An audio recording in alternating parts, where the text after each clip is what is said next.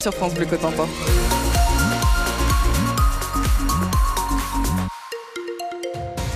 Les infos, Inès Alves Cheno. Bonjour Inès. Bonjour à tous. C'est le nouveau visage de la police dans la Manche. Gérard Villemain est le nouveau commissaire divisionnaire du département depuis le 15 janvier. Il arrive de Sartrouville dans les Yvelines où il dirigeait plusieurs commissariats depuis 2017.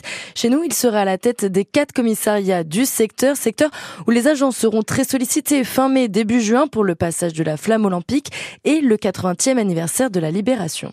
Le gros morceau sera le parcours de la flamme le 31 mai, avec euh, la traversée de, Cherbourg, euh, Saint-Lô, Granville, et puis évidemment le 5, 6 euh, et 7 juin, notamment le 5 et le 7 en ce qui concerne la Manche, on va avoir beaucoup de renforts de la, zone et des départements voisins, même des renforts parisiens également, tant que de besoin sur les deux journées qui concernent la Manche le 5 et le 7 juin, avec euh, des renforts d'unités mobiles, CRS, escadrons de gendarmerie, et euh, des renforts de PAF, de la police des frontières, des renforts en judiciaire, des renforts en ordre public, euh, en circulation, moto, renseignements territoriaux également.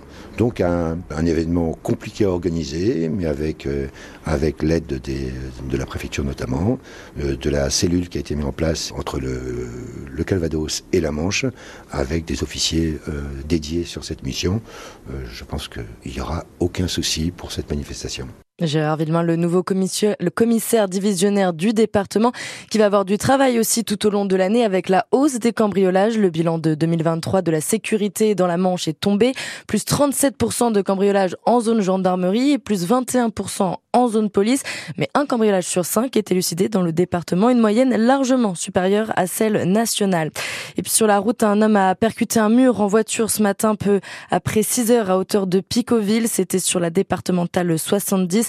Il a voulu éviter un cheval. Les pompiers l'ont transporté au centre hospitalier de Cherbourg, légèrement blessé. La grève des contrôleurs de la SNCF se poursuit. Depuis hier soir, 20h, et jusqu'à lundi matin, 8h, ils sont nombreux à stopper le travail pour exiger une revalorisation de leurs primes face à l'inflation, notamment.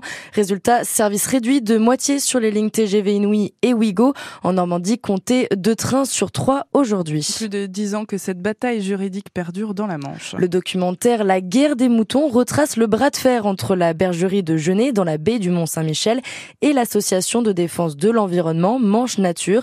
Ce soir, il est diffusé en avant-première à Julouville. Ce matin, l'auteur Matteo Tiberghien était notre invité sur France Bleu Cotentin.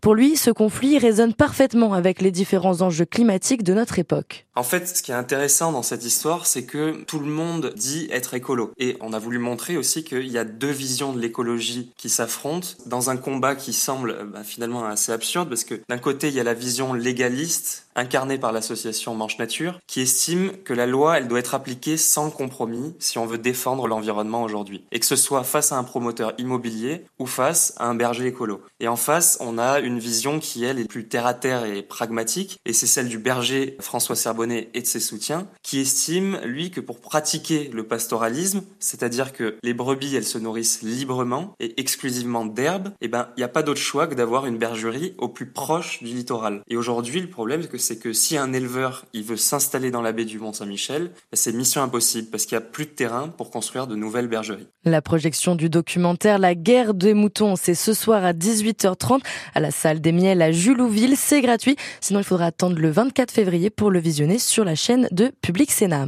15 jours après la levée des blocages et une semaine avant l'ouverture du Salon de l'agriculture à Paris, les agriculteurs ont remis la pression ces derniers jours. Ce matin, le ministre de l'Agriculture était chez nos confrères de France Bleu Normandie et il répète que le gouvernement est à pied d'œuvre, je cite, on a fait en 15 jours ce qui n'a pas été fait en 20 ans. Les yeux rouges, la gorge qui gratte. Des symptômes que vous avez sûrement l'habitude de ressentir au printemps si vous êtes allergique au pollen, mais que vous avez peut-être ressenti cette semaine. Le risque d'allergie au pollen est actuellement élevé dans plus des trois quarts de la France. Notre département est lui classé en jaune à cause de la météo actuelle très douce selon le réseau national de surveillance aérobiologique.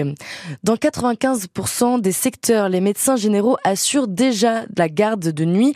Réaction ce matin de la présidente du syndicat des médecins libéraux qui estime que le ministre de la Santé aborde mal le problème deux jours après les propos de Frédéric Valetou qui souhaite motiver, valoriser et rendre plus attractive la participation aux gardes. Handball, 18e journée de Pro League. Et un déplacement en Alsace pour les Cherbourgeois. Les Mauves actuellement 7e affrontent l'une des meilleures équipes du championnat. Célesta 3e au classement. C'est ce soir à 20h30.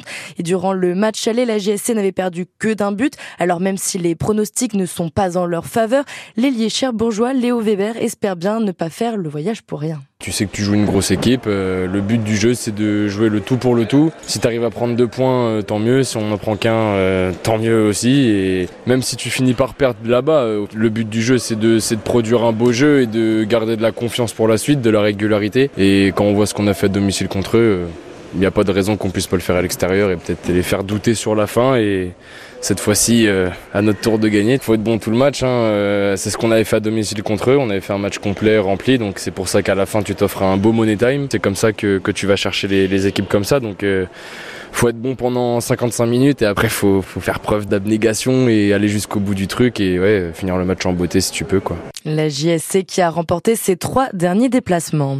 En football, l'US Avranches va devoir rester fort ce soir. Le club affronte Versailles en 21e journée de national et après trois défaites consécutives, les Manchois sont dans la zone rouge, 13e avec 22 points. Coup d'envoi à 19h30 au stade René Fenouillère. Et puis c'est un beau cadeau pour les fans de Johnny Hallyday.